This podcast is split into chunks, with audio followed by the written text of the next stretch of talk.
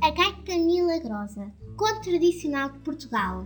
Havia numa terra uma mulher que possuía uma gaita com estranhos poderes. Sempre que tocava, punha todos os ouvintes a bailar. Ora, certa ocasião, passava um sujeito com um burro carregado de louça e a mulher da gaita pôs-se a tocar. Tanto o dono do jumento como o próprio animal começaram logo a bailar e com tantos saltos que em pouco tempo toda a louça ficou em cacos. Gritava o da louça à tocadora que parasse de tocar, mas esta só tirou a gaita dos lábios quando já não restava inteira uma única peça de louça.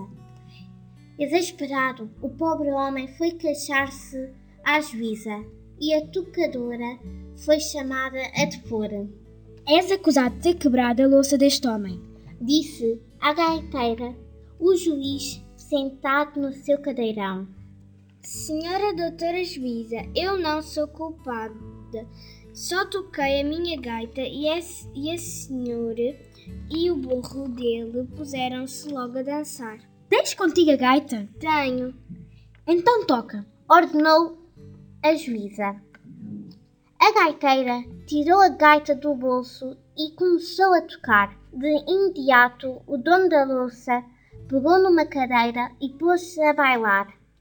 Batia com os dedos na caixa como se tocasse castanholas e até a mãe do juiz, que estava entrevada num quarto ao lado, se levantou da cama bailando, batendo palmas e cantando.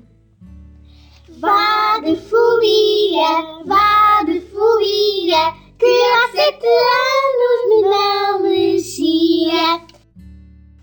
Assim no escritório da juíza se transformou em animada sala de baile, pois até os tinteiros, o relógio, as cadeiras, os móveis se puseram a saltar e a dançar.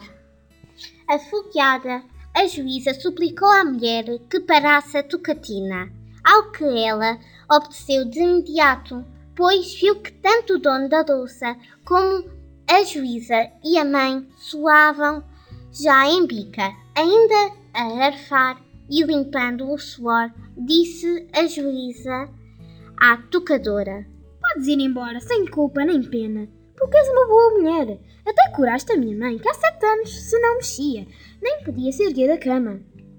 E lá se foi a tocadora, toda contente. Só uma coisa a história não conta. É se a mãe da juíza voltou para a cama. Diana Costa. Ana Sofia. Bianca Ferreira. Quarto, Quarto A. a.